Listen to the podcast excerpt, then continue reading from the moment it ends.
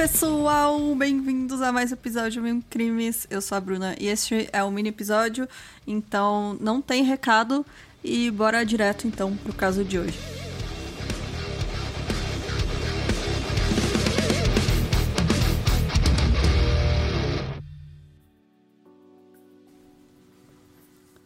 O Bela Kiss, ele nasceu por volta de 1877 em Isaac, na Áustria. Desculpa se eu errar algum nome, mas é difícil quando é essas línguas que a gente não tem tanto contato. Então, os pais dele eram o Janusz Kiss e a Verona Varga. E especula-se que ele possivelmente tivesse uma relação incestuosa com a própria mãe ou que fosse abusado por ela mas não se tem confirmação de muita coisa da, da vida dele, assim, quando ele era mais novo. Em 1900, ele foi morar na cidade de Sincota, ou Sincota, vou chamar de Sincota, que hoje em dia, na verdade, é um bairro, né, de Budapeste, na época era uma pequena cidade. Ele trabalhava como funileiro, que é a pessoa que trabalha com lata, né, um metal fininho, assim. Então, ele também era astrólogo amador e também era um amante de práticas ocultas. Né, o cara gostava muito de ler. Ele era muito inteligente e, mesmo sem ter nenhuma formação escolar, ele conseguia falar sobre muitos assuntos. Então, ele aprendeu sozinho a profissão dele, ele amava ler, ele tinha um vasto conhecimento em artes, literatura e história, e diziam que ele conseguia conversar sobre qualquer assunto com os maiores intelectuais da cidade. Então, o cara era realmente muito, muito cabeça. O Bella também gostava de dar festas, ele era um cara muito simpático. Ele era querido assim por todo mundo, né? Todo mundo gostava dele, não tinha nada assim que as pessoas não gostassem. E as mulheres consideravam ele um partidão, né? É, ele era bem sucedido, é, ele era bonito pra época, né? Então as mulheres ficavam tudo assanhadas, né? Querendo casar com ele. E aí, não querendo se casar tão cedo, ele contratou uma mulher mais velha chamada Senhora Jakubek para ser a governanta dele, né? Cuidar da casa enquanto ele trabalhava. Então, porque na época, né, a esposa era para cuidar da casa, ele não queria casar. Ele falou: ah, vou contratar esta senhorinha aqui e ela vai cuidar da minha casa. E aí, quando ele finalmente decidiu ir atrás de uma esposa, ele achava que ele não tinha tanta opção de pretendente em Sincota, que era uma cidade menor, e por isso ele tinha um apartamento em Budapeste e ele anunciava nos jornais de lá que ele procurava uma esposa e ele também anunciava oferecendo seus serviços como astrólogo. Então ele botava lá o anúncio, né? Procuro esposa, sou um, um homem de lá meus vinte e tantos, trinta e poucos anos, e falava as características dele, etc. E ele recebia, né? as respostas das pretendentes. E então ele às vezes levava essas mulheres para casa dele em Sincota, mas nem os vizinhos nem a senhora Yakubek tinham muito contato com elas. Assim, eram mulheres que apareciam e sumiam, sabe? Ele não, não ficava muito tempo com nenhuma, assim. Então, durante vários anos, ele aparecia com alguma mulher, não apresentava ela para ninguém, e logo ele estava sozinho de novo. E assim, os caras, os homens casados, né, da cidade de Sincota, todos invejavam ele, assim, porque o cara era realmente um garanhão, né? Tava sempre com uma mulher diferente. A única coisa estranha que os vizinhos achavam em Bela é que ele mantinha uma grande quantidade de barris de metal em seu jardim. O que, que será que tinha nesses barris, né? Quando ele foi questionado um dia pela polícia local, ele disse que era gasolina, porque ele estava aguardando, se preparando para o racionamento que ia vir com a guerra.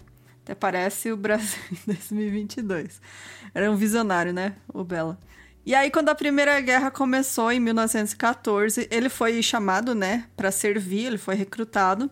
Deixou a casa dele aos cuidados da senhora Jakubek, pagando, né, as contas lá e tal.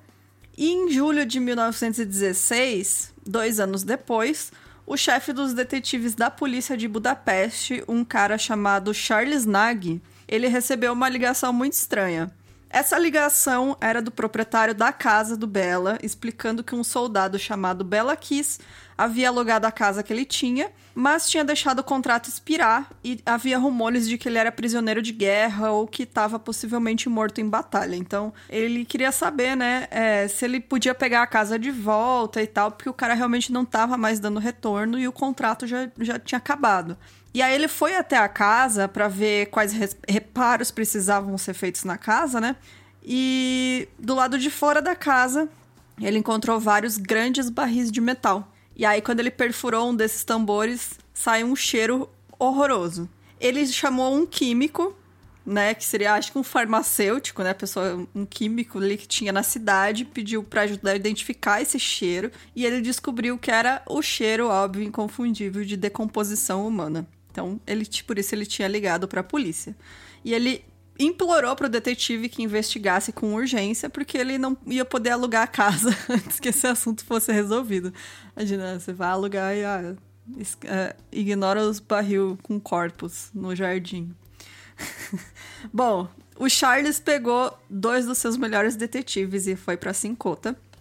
E aí, quando eles chegaram na casa, o proprietário correu para cumprimentar eles, mas a senhora Jakubek, que já era mais idosinha, né, já estava bem mais velha, ela tinha prometido proteger os pertences do patrão dela, né, do Bela. E ela ficou furiosa, ficou gritando para os policiais ir embora, para deixar a propriedade do seu patrão em paz, mas, né, como o proprietário que chamou a polícia, ela não tinha muito o que fazer. Aí o Charles abriu um dos barris e confirmou, né, as suspeitas de todo mundo.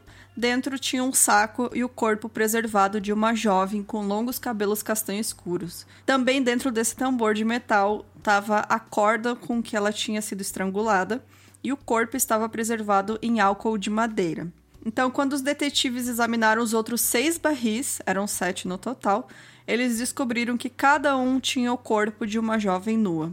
Todas as vítimas foram estranguladas e depois que eles providenciaram um, um legista, né, para recolher as vítimas encontradas nos barris, eles começaram uma busca mais é, geral na casa e nos terrenos ao redor e aí encontraram ainda mais corpos enterrados. Cada vítima, mesmo as que foram enterradas, foi também preservada em álcool então, os corpos ainda eram reconhecíveis e poderiam ser facilmente identificados se os detetives tivessem alguns nomes, né, com o que trabalhar. Então, o Charles, né, o detetive-chefe, ele notificou o exército imediatamente, ordenando que se o Bella ainda estivesse no fronte de batalha, ele deveria ser preso. Ele também prendeu a senhora Jakubek, né, querendo ou não, ela estava lá na casa. Ela estava muito nervosa. E preocupado que o Bella pudesse ter um cúmplice, ele notificou os correios e os telégrafos para que não enviassem nenhuma mensagem endereçada a ele. E por Bela Kiss ser um nome muito comum, tanto Bela quanto o sobrenome Kiss, né? Ser um nome muito comum na Hungria, ia ser muito difícil localizar ele no meio de uma guerra. E além disso, o exército húngaro estava espalhado e desorganizado. Então a polícia não podia fazer muita coisa para encontrar ele. Como é que você vai, né, no meio do exército, tentar achar um cara, né, no meio de uma guerra? Então eles focaram nas vítimas, né, para tentar descobrir o máximo de informações que eles conseguiam. E aí, fazendo uma busca na casa, eles encontraram uma porta que estava trancada. E, segundo a senhora Jakubek, era o quarto secreto do Bella, que ela nunca pôde entrar e que não deveria deixar que ninguém entrasse. Então, eles abriram, né, o quartinho. Era uma sala pequena, repleta de estantes cheias de livros. É, tinha muitos livros de envenenamento e estrangulamento. é, como dar nós, esse tipo de coisa. E a única mobília era uma grande escrivaninha e uma cadeira. E dentro dessa mesa, né, na, nas gavetas dessa mesa, o Charles encontrou um grande número de correspondências entre o Bella e várias mulheres. Ele também encontrou um álbum com fotografias com mais de 100 mulheres. Analisando as cartas, os policiais perceberam que eram as respostas dos anúncios de casamento do Bella, que ele colocava no jornal. Então ele recebeu 174 res, é, propostas de casamento, né? Do que ele tinha colocado no jornal. E para 74 dessas mulheres, ele ofereceu um casamento e se correspondia com elas. E aí que o policial percebeu que tinha alguma coisa a mais nessas cartas, né? Como é que o cara se corresponde com tanta mulher e promete casamento a tantas? Era porque o Bella estava enganando e pegando o dinheiro dessas mulheres. Então, ele pedia dinheiro para casar com elas e aí quando elas davam o dinheiro, ele sumia, né? É, muitas dessas mulheres davam todas as economias que elas tinham, ficavam pobres, e algumas das cartas datavam desde 1903. Então ele fazia isso há muito, muito, muito tempo. E os policiais então questionaram a senhora Jakubek. Ela alegava não saber nem desconfiar de nada. Para ela, o Bela era um santo. É, os vizinhos também não achavam estranho um homem solteiro ter acompanhado de várias mulheres ao longo dos anos. Então, para todo mundo, assim, ninguém realmente desconfiava de nada. O Charles entrou em contato com os departamentos de polícia das cidades onde as mulheres que se correspondiam com Bella moravam, e ele percebeu que o Bella concentrava seus esforços em mulheres que não tinham parentes próximos, e aí que não que os desaparecimentos delas não iam chamar muita atenção, né? Então a maioria das cartas que ele recebia depois de iniciar um relacionamento indicava que a mulher havia lhe enviado dinheiro às vezes tudo que ela tinha. E se ele achava que alguma que se tinha alguma chance de ela entrar em contato com a polícia é, para reclamar né que ele tinha pegado o dinheiro delas ele imediatamente providenciava para matar essas mulheres. Então todas as vítimas dele foram mulheres que tentaram ou pegar o dinheiro de volta ou ameaçar ir para a polícia ou que ele percebeu que ia dar algum problema. Aí ele matava elas e aí os detetives conseguiram identificar duas vítimas por iniciais ou nomes bordados, né, nas roupas delas. Eram a Madame Catherine Varga, que tinha, que era uma viúva de Budapeste, e a Elizabeth Comerome. As duas tinham tentado processar o Bella depois que ele roubou dinheiro delas e foram mortas por isso. E aí o processo acabou ficando por isso mesmo, porque elas sumiram. E, né, como elas não tinham família e próxima e tal, tipo, ninguém deu falta delas e aí o processo ficou parado. E com o tempo, então, os, os detetives conseguiram provas que ligavam o Bella ao assassinato de 30 mulheres. E aí, em 4 de outubro de 1916, o Charles recebeu uma mensagem de um hospital sérvio alegando que um soldado chamado Bela Kiss havia morrido de febre tifoide em 1915. Só que logo depois veio outra carta dizendo que, na verdade, o Bella estava vivo e era um paciente neste hospital. Então Charles viajou imediatamente para esse hospital que estava sob controle húngaro na época. Ao chegar lá, ele encontrou um corpo na cama do Bella, mas não era ele. é, de alguma forma, ele ficou sabendo que a polícia estava indo buscar ele e trocou de lugar com um soldado morto. Deixou um corpo aleatório lá na cama e fugiu. E aí o Charles fez questão de divulgar para o país todo que o monstro de Sincota, como ele ficou conhecido, estava vivo. E a partir daí, a polícia recebia dicas de pessoas do país inteiro dizendo que tinham avistado Bela, falando: "Ah, eu vi ele na rua", ou soldados falando que tinham visto ele em tal lugar. É, enfim, né, aquela coisa. Todo mundo enxergava ele em todo lugar. Ele virou meio uma lenda urbana assim. Então, cinco anos depois, em 1920, um membro da Legião Estrangeira Francesa foi a uma delegacia de polícia para denunciar um colega que ele acreditava ser o Bela Kiss. Era um homem que se chamava Hoffman, que era um pseudônimo que o Bela sempre usava. E esse homem tinha se gabado de ser muito bom com um garrote que era como o Bella tinha assassinado todas as vítimas dele. A polícia foi a essa unidade para interrogar o tal do Hoffman, mas chegando lá eles descobriram que ele tinha desertado. E essas, assim, a, as provas mais concretas de que realmente era o Bella que foi avistado são essas, né? Teve também um soldado húngaro que afirmou que ele foi preso na Romênia por roubo, outro diz que ele morreu de febre amarela na Turquia. E aí, o avistamento assim que ficou mais famoso foi um detetive de homicídios de Nova York chamado Henry Oswald, que teve certeza que ele viu Bella aqui saindo de uma estação de metrô na Times Square em 1932. O Henry foi apelidado de olho de câmera, porque por outros detetives, né?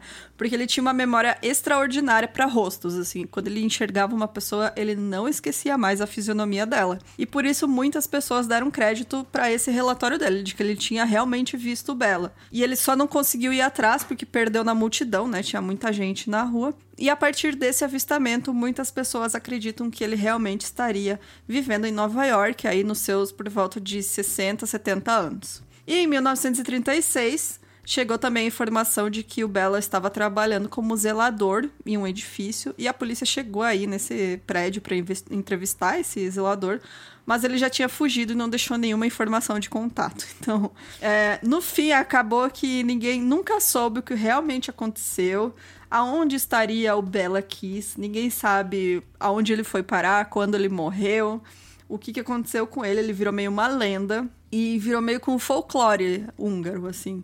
Então, até porque tem muita coisa que não é confirmada, tanto dos crimes dele quanto da pessoa dele, né?